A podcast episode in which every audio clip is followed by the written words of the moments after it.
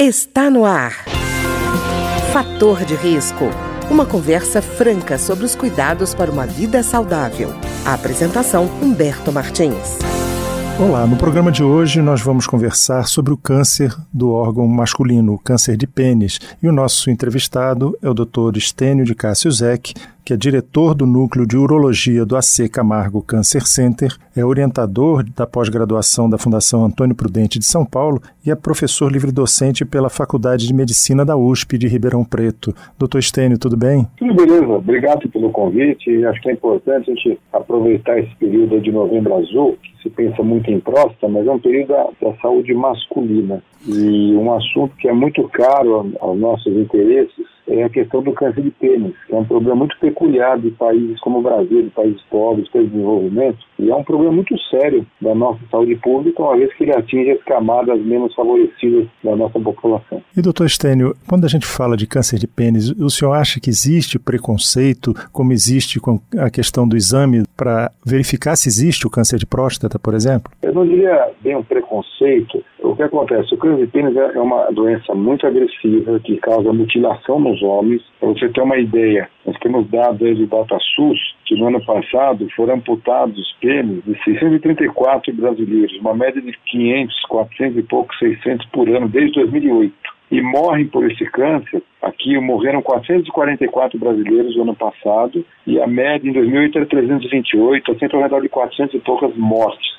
Então é uma doença agressiva e que ela começa com uma pequena mancha, uma pequena lesão no pênis, e vai evoluindo. Então, não é bem preconceito como a próstata, que diz, ah, o cara, o sujeito tem medo de fazer o exame de toque. Na verdade, é uma doença que atinge as pessoas mais desfavorecidas, mais desassistidas, não diria nem pobres, paupérrimas mesmo, com um nível socioeconômico muito baixo. Então, eles não têm muita noção do que está acontecendo e às vezes podem ter vergonha, medo, um preconceito de ao médico. Tem vergonha de estar com uma lesão no órgão e não contam para ninguém, para familiares e tudo. E talvez, por outro lado, pode ser um tipo de preconceito, mas mais um medo, um tabu, uma vergonha. Mas, por outro lado, eles não conseguem chegar à assistência adequada. Muitas vezes, de, de aparecer um sintoma, uma lesão, até conseguir ir no primeiro médico, são meses, seis meses, quatro meses, oito meses, e às vezes nesse primeiro local que ele vai não tem o especialista, não é feita a biópsia, então, é, junto as duas coisas, as dificuldades as baixas condições do indivíduo de se cuidar por si mesmo, de procurar ajuda,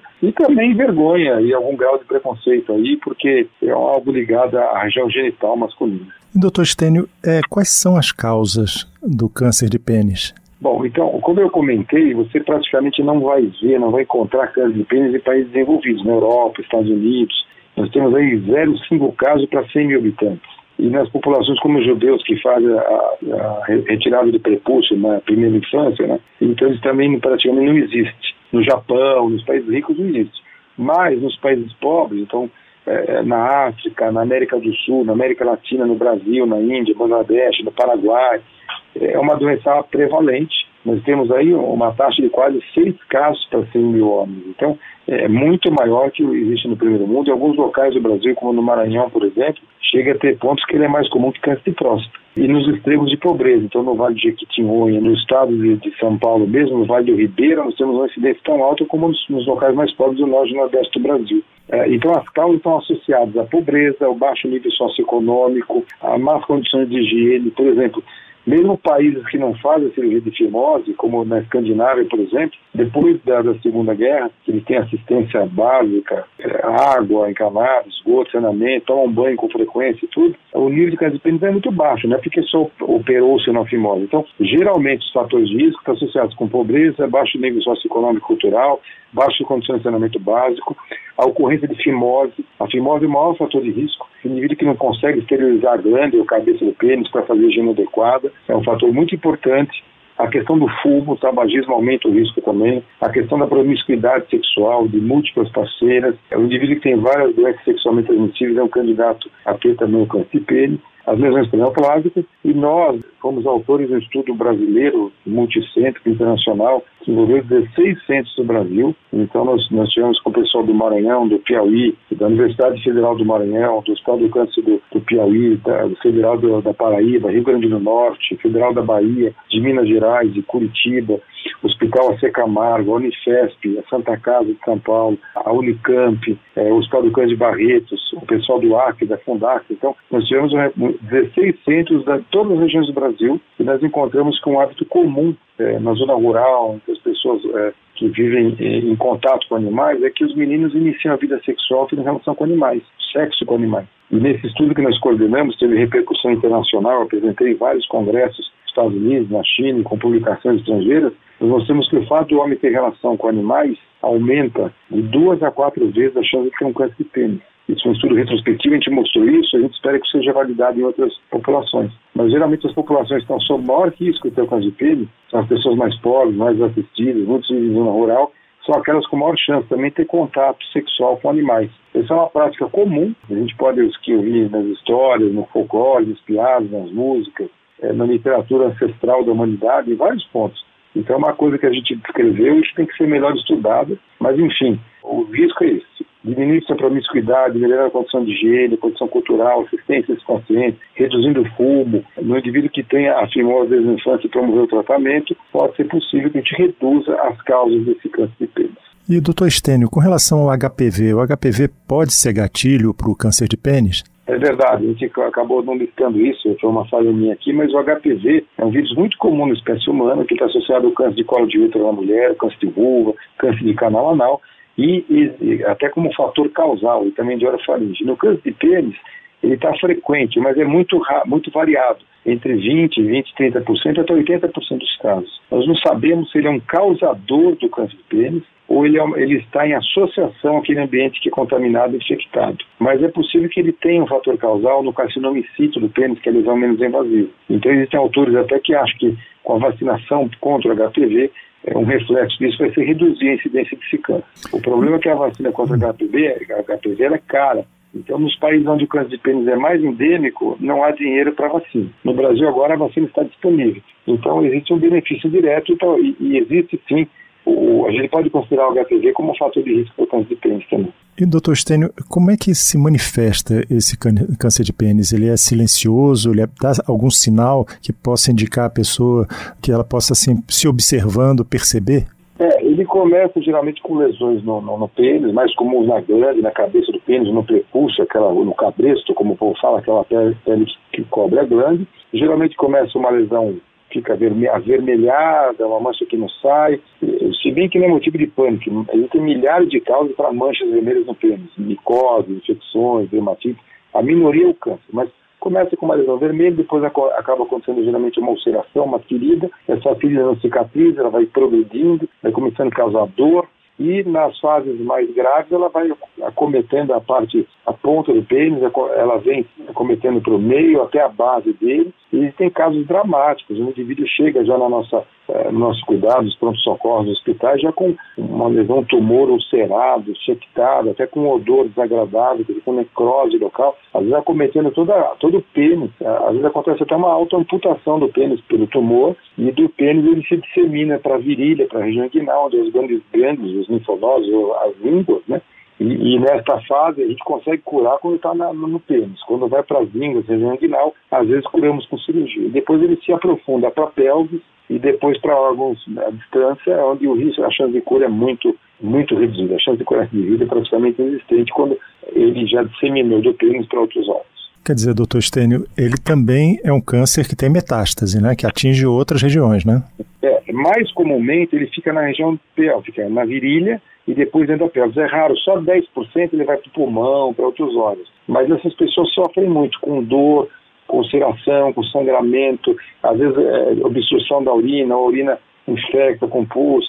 É, é, quando ulcera a virilha, pode acometer vasos sanguíneos, acometer, causar grandes sangramentos, dores terríveis. Então, a morte do paciente, quando não tratado, se dá por principalmente um crescimento meio que avassalador da doença na região pélvica e inguinal. Mas Sim. pode ocorrer metástase também. Então, o importante é que ele é um câncer que não responde tão bem à quimioterapia, à radioterapia. As principais chances de cura estão na cirurgia, e na cirurgia nos casos precoces. Então, quando o câncer de pênis é só uma lesão pequena, a gente consegue tirar só aquela lesão. Quando é uma lesão um pouco maior, às vezes faço remoção da glândula, de parte da glândula da cabeça do pênis. Nos casos mais avançados, a amputação parcial tira-se uma parte do órgão e às vezes o homem, o homem continua urinando em pé, tendo relação sexual. E nos casos mais complexos, tem que se amputar o pênis todo. E muitas vezes, além de, de operar o pênis, é, possível, é necessário operar a virilha, remover os linfonodos, os gânglios pélvicos ou as línguas, e às vezes também remover na porção pélvica do paciente. E quando o tumor já espalhou para a virilha para a pelvis, ou como é um tumor muito grande e difícil de você conseguir remover, temos que fazer a quimioterapia. A radioterapia também pode ser usada em casos iniciais, casos menos invasivos, é uma alternativa, a braçoterapia, e para lesões muito iniciais podemos usar o laser e, e medicações tópicas. E, doutor Stênio, existe uma idade de prevalência da doença ou ela pode atingir pessoas, homens de qualquer idade? Olha, ela é mais comum entre 50 e 60 anos, mas no Brasil, o Brasil tem uma das maiores incidências do mundo e é um dos países que produz as melhores literaturas e artigos científicos nesse assunto. Nós temos um estudo que nós tivemos eh, ajudando a coordenar a nossa Sociedade Brasileira de Urologia, com dados do Brasil inteiro, estudo epidemiológico, os, os urologistas colaboraram. Para você ter uma ideia, eu já operei garotos com 19 anos pênis. E nesse estudo da Sociedade Brasileira de Urologia, que eu participei, nós temos 3,5% dos homens com menos de 25 anos de idade. 4% entre 25 e 35, que aí já dá 8%. Tem mais 12% com menos de 45, ou seja, 20% dos homens têm menos de 45 anos. E mais 18% amputam pênis com menos de 55 anos. Então, ele acomete em homens dos 18 aos 80 anos. O pico é aos 50 e 60, mas é uma parcela importante são pessoas jovens no auge da vida sexual e reprodutiva. Eu lembro que a gente falou dos sintomas, muitas vezes o paciente não consegue ver a lesão, porque ele tem aquela timose, ele não consegue ver a cabeça do pênis da glândula. E quando ele chega para nós, ele já tem uma lesão avançada e está recoberta pela glândula e ele consegue identificar. E doutor Stênio, o senhor acha que deveria haver uma conscientização maior, um rastreamento maior dessa, desse, dessa doença, no caso, por exemplo, de exames periódicos? É, na verdade, o problema é o seguinte, embora seja dramático, né, amputar um homem, quando faz a cirurgia da virilha, ele tem inchaço nas pernas, ele fica, ele perde muita vida sexual, da autoimagem, autoestima. Não é como um câncer de mama, um câncer de próstata, que acontece, acomete milhares e milhares de brasileiros. Nós temos mil e pouco, dois mil casos por ano, ou menos até. Mas frente à dramaticidade do problema, e é um tumor que ele é quase que evitável, com boas condições socioeconômicas e higiene, é fundamental que, que as autoridades de saúde, quem está envolvido no programa de médico da família, quem puder dar orientações, porque é um tumor que, é, às vezes, com água, com sabão, com banho, com noções de higiene, você consegue evitar. Então é importante que se aborde isso e que ensine essas pessoas a lavar, é, ter higiene, lavar o órgão genital, desde a criança, olha, regace a pele, lave a cabeça pênis, quando aparecer qualquer lesão, qualquer mancha no seu órgão, procure o médico imediatamente, né, quando tiver uma ferida que não cicatriza. Então, é uma neoplasia cujas ações que podem reduzir a sua incidência e tudo, são simples, não são tão caras. São campanhas populacionais, são treinamentos, são informações que dá às famílias né, e às pessoas menos favorecidas. Então, eu acho que é importante frente à dramaticidade. Claro que não é o tumor, em termos de custo, de incidência, prevalência, o, o maior problema da oncologia brasileira. Longe disso, nós temos muito maiores problemas. Mas, é, quando vez que se fala de campanhas de orientação, eu acho que posso inserir esse assunto para chegar a, a dados tão complexos. Porque quando ela está avançada, além de não responder bem aos tratamentos, os tratamentos são muito caros, pouco eficazes e trazem é, é, sequelas bastante importantes para os pacientes. Tá ótimo. Eu queria agradecer ao Dr. Estênio de Cássio Zec, que é diretor do Núcleo de Urologia do AC Camargo Cancer Center, orientador da pós-graduação da Fundação Antônio Prudente de São Paulo e professor livre-docente pela Faculdade de Medicina da USP de Ribeirão Preto. Doutor Estênio, muito obrigado. Muito obrigado, viu? Obrigado, Beto. Eu agradeço a todos, estamos sempre à disposição é, nessa área de oncologia, de urologia, nós e o nosso grupo lá no Camargo. Muito obrigado. O programa de hoje teve trabalhos técnicos de Ricardo Coelho. Se você tem alguma sugestão de tema ou comentário sobre o programa de hoje, basta enviar uma mensagem para o endereço eletrônico programa fator de risco, tudo junto, arroba gmail.com. Até o nosso próximo encontro.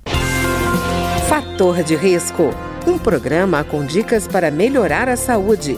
Uma produção da Rádio Câmara, transmitida por emissoras parceiras de todo o Brasil.